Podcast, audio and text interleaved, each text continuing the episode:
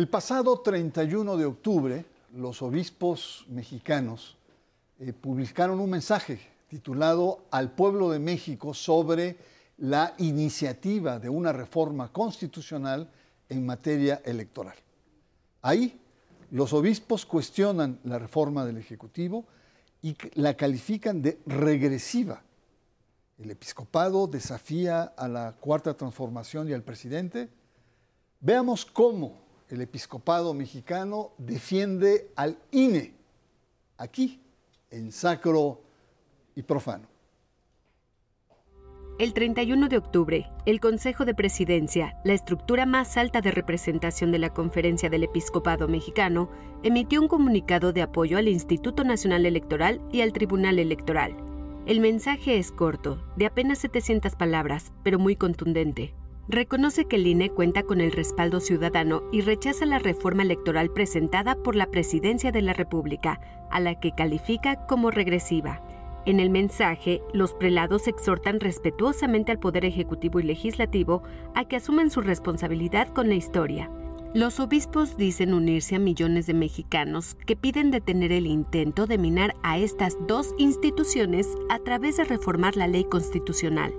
Por su parte, el presidente Andrés Manuel López Obrador respondió que respeta la posición de la Iglesia Católica con la que mantiene buenas relaciones en especial volvió a reconocer el progresismo del Papa Francisco. Sin embargo, los hechos marcan un cierto distanciamiento de la Iglesia frente al gobierno. Entre junio y julio de este año, a raíz del asesinato de dos jesuitas en la Tarahumara, los obispos cuestionaron la estrategia de seguridad adoptada por el gobierno actual. Buenas noches, bienvenidos a Sacro y Profano, aunque el título del mensaje de los obispos es sobre la iniciativa de reforma electoral. Nunca habla de esta, sino se concentra en la posible transgresión al INE y a los tribunales. No opina, por ejemplo, la reducción de, curules, la reducción de prerrogativas económicas a los partidos políticos, incluso al INE y a los tribunales, la desaparición de los OPLES, la forma de elección popular de los consejeros, cosa que es muy compleja, en fin los señores obispos parecen pensar que la reforma se concentra en desaparecer o afectar al INE. Dicen que este tiene una gran aceptación, así lo dijeron en el documento, de millones de mexicanos. Y ahí concentran su foco. Para entender lo que está pasando, los laberintos, agradezco la presencia de la historiadora, doctora, recién nombrada, recién eh, eh, triunfante en su duro examen, Mónica Uribe, invitada frecuente a este programa, y también al analista Óscar Aguilar, viejo amigo, bienvenido. Nos encontramos al fin. Mónica, de entrada, este, este mensaje que te dice. Muchas gracias, Bernardo. La verdad es que yo veo a una iglesia en pie de lucha. Realmente eh, no podemos pensar que los obispos estén fuera o o sin contacto con lo que está sucediendo política, económica y socialmente en este país. Entonces, lo que, lo que están demostrando los obispos como un grupo de presión es que están preocupados por algo que sí puede afectar el devenir político, que sería una recentralización del INE al ámbito del Ejecutivo, porque es lo que deja ver el documento. Su preocupación es que el INE deje de ser un organismo autónomo del Estado y pase a la competencia de la Secretaría de Gobernación, el Ejecutivo, como lo fue antes de 1988. O sea, ellos están recordando lo que pasó en 1988, toda esta cuestión de fraudes electorales y de la utilización política de las elecciones, que es natural, pero no, no de esta forma. Y lo que deja ver el documento de los obispos es un documento muy cortito y muy contundente, por cierto. Deja ver la preocupación frente a un proyecto político que está excluyendo a buen número de mexicanos.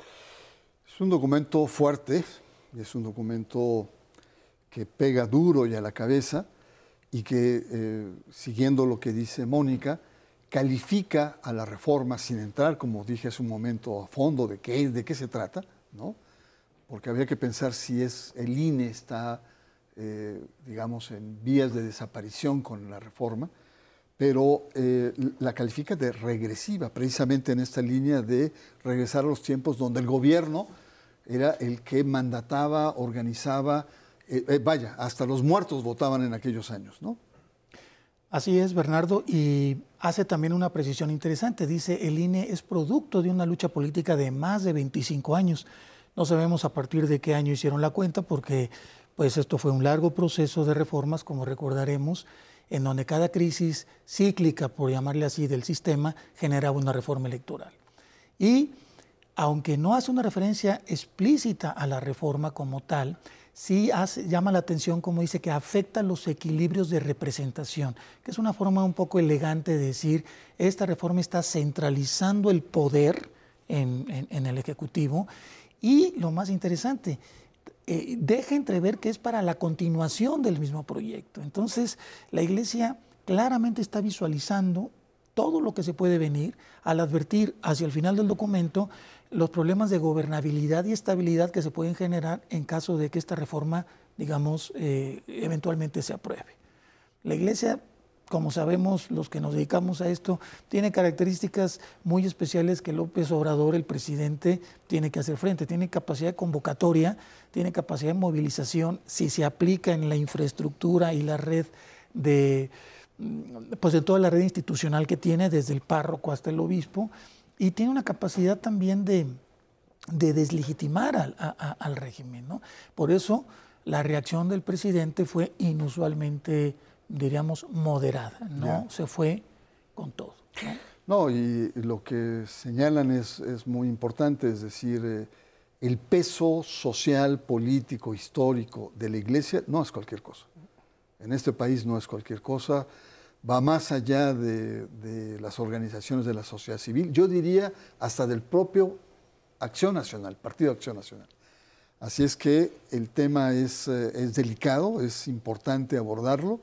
Y bueno, vamos a una pausa, pero estamos tratando de descifrar por qué el episcopado defiende al INE. Vamos a esta pausa. Usted está en sacro y profano.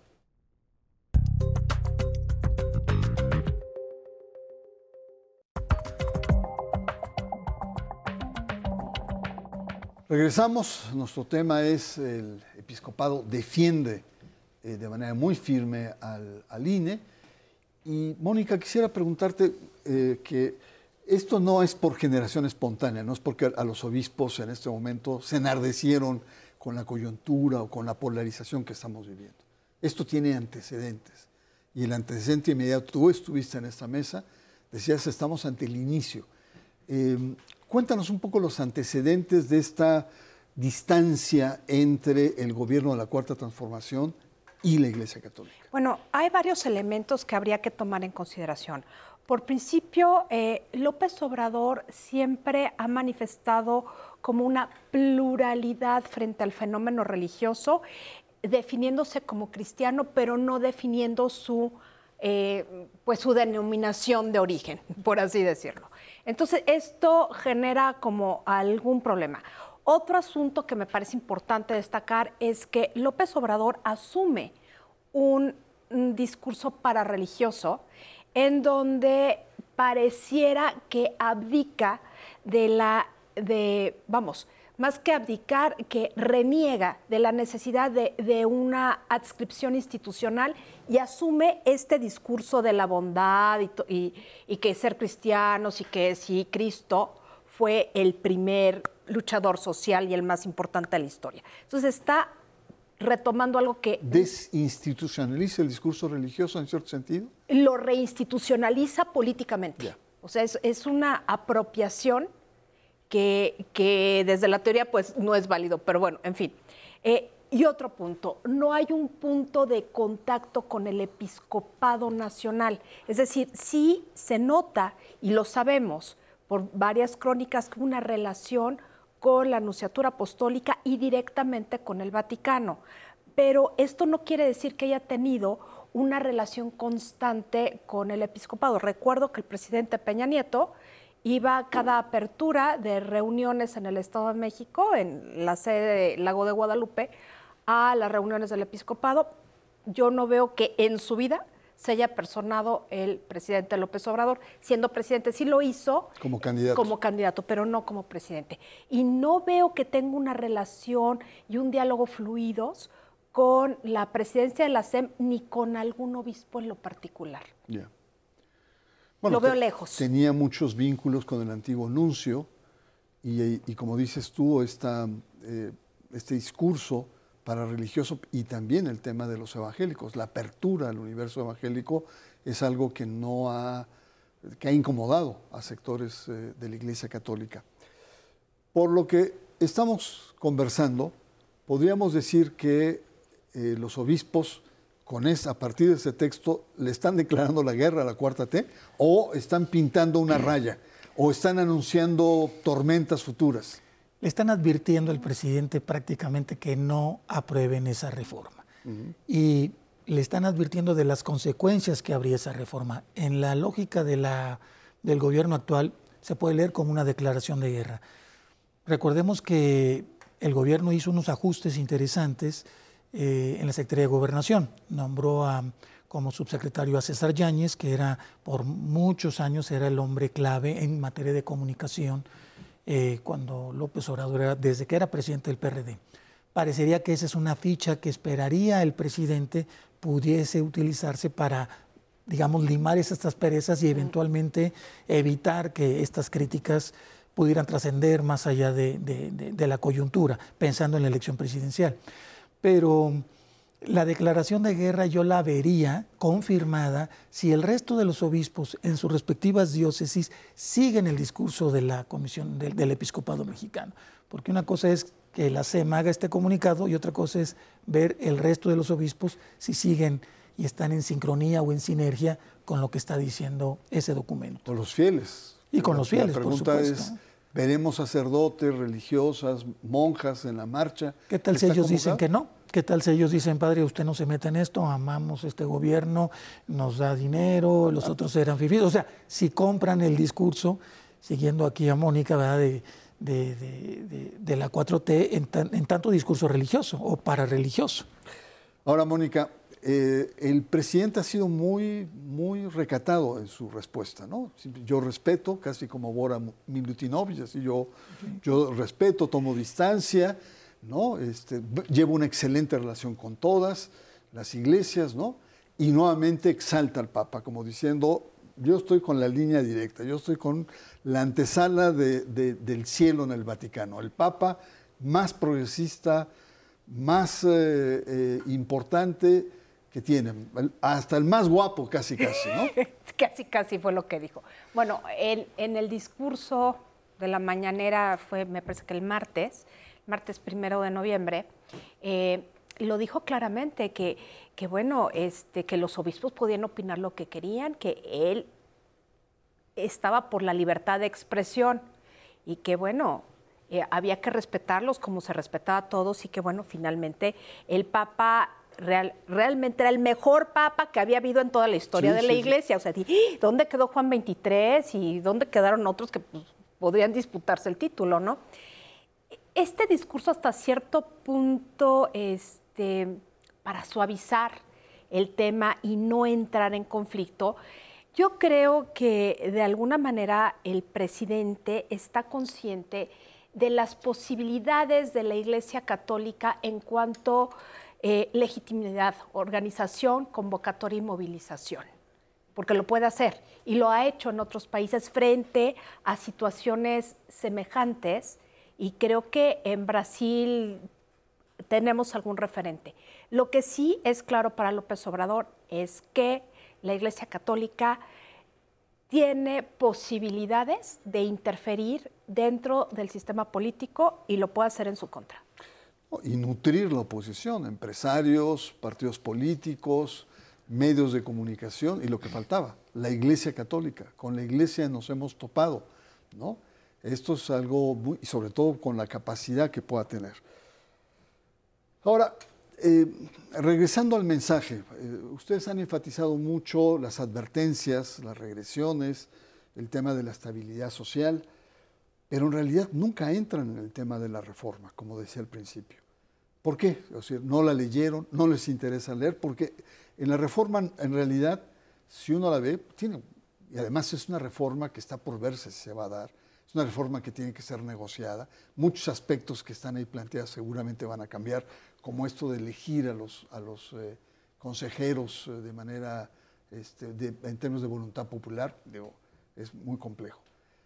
Pero ¿Qué pasa? En el tema del asunto no le entran al fondo del asunto. ¿Qué hace con la cuestión de los dineros, por ejemplo? O, lo que al principio comenté. ¿Por qué no empezar por ahí? Porque no le da legitimidad a la reforma. No van a, digamos, eh, llamar la atención de la reforma. Basta con el parrafito donde dice afecta los equilibrios, centraliza el poder y permite, eh, y es la parte velada, la continuidad del régimen, del que precisamente salimos gracias a las reformas electorales y una cosa muy importante, Bernardo Mónica, a la independencia y autonomía del árbitro electoral.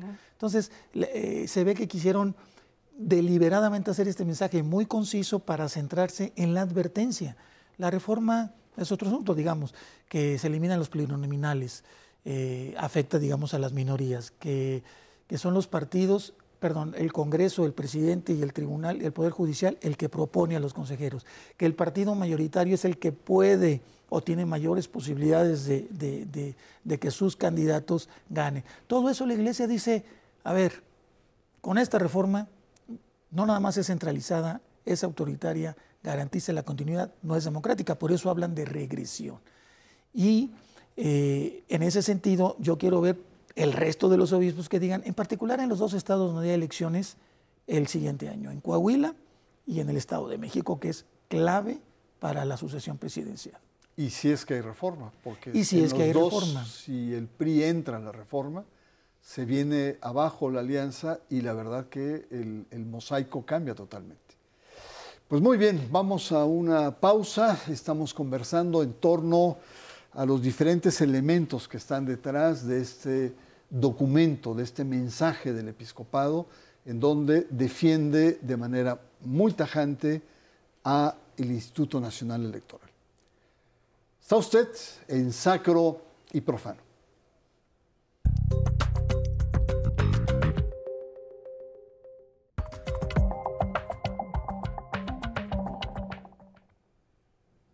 Bueno, la experiencia de las elecciones en Brasil eh, digamos, fuimos testigos de cómo lo político se usa eh, en lo religioso.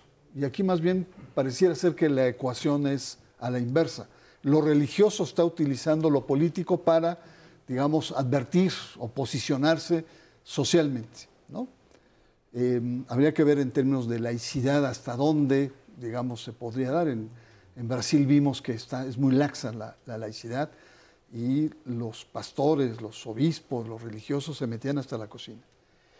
Em, ¿Cómo ves la agenda de la iglesia ahora? ¿Por dónde, ¿Por dónde la iglesia en esta ya toma de distancia que tiene con la cuarto T, con esta distancia con el presidente de la República?